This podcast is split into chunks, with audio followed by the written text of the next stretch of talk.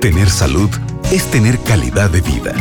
Aquí comienza Salud en tus manos con la médica Gisela Maldonado. ¿Te has preguntado alguna vez cómo se forma y desarrolla tu cerebro? Es mucho lo que la ciencia aún tiene por descubrir, pero de lo que sabemos hablaremos hoy. Bienvenido a Salud en tus manos. El desarrollo del cerebro empieza en la etapa embrionaria, cuando recién se está formando la vida. Tras tan solo un mes después de la concepción, ese momento del inicio de una nueva vida, se empieza a formar el denominado tubo neural, cuyo aspecto es similar al de una galleta de la fortuna china y constituye la base para la formación del cerebro. A partir de ahí, habrán varios procesos que permitirán la formación de las células nerviosas y su especialización según la función que desempeñarán. Se calcula que antes de nacer pueden llegar a producirse hasta 250.000 células cerebrales por minuto y que al nacer el cerebro ya contiene todas las células nerviosas que va a necesitar. Sin embargo, estas células no están adecuadamente conectadas todavía. Es como si tuviéramos millones de microchips perfectamente diseñados para una computadora magnífica, solo que todavía no están sincronizados entre sí.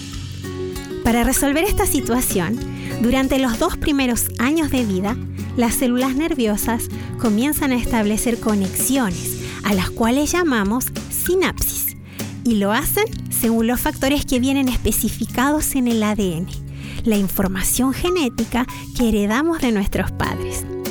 Aún así, la interacción que tenga el niño con su entorno será importante para que las conexiones producidas se mantengan y se generen nuevas de ellas. Hacia los tres años de vida, el cerebro ya ocupa casi el 80% del tamaño que tendrá de adulto.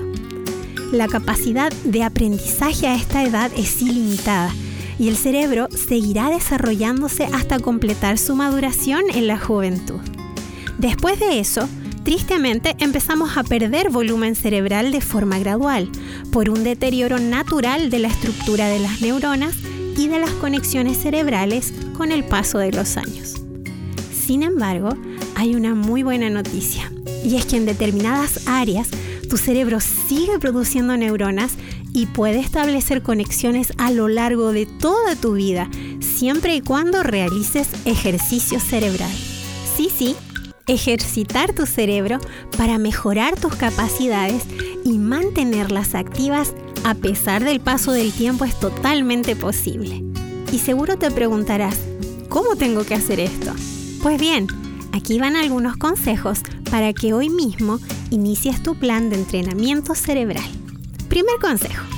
Proponte realizar algunas actividades que no hayas hecho antes, como aprender un nuevo idioma, cantar, pintar, dibujar, tocar un nuevo instrumento o conocer nuevos lugares, nuevas personas, aprender y hablar de temas nuevos.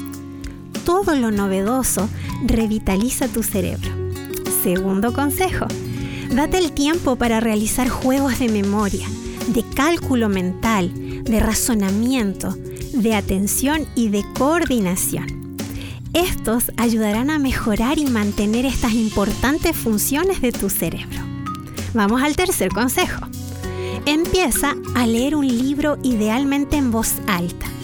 Elige uno que sea desafiante y te ofrezca nuevos conocimientos.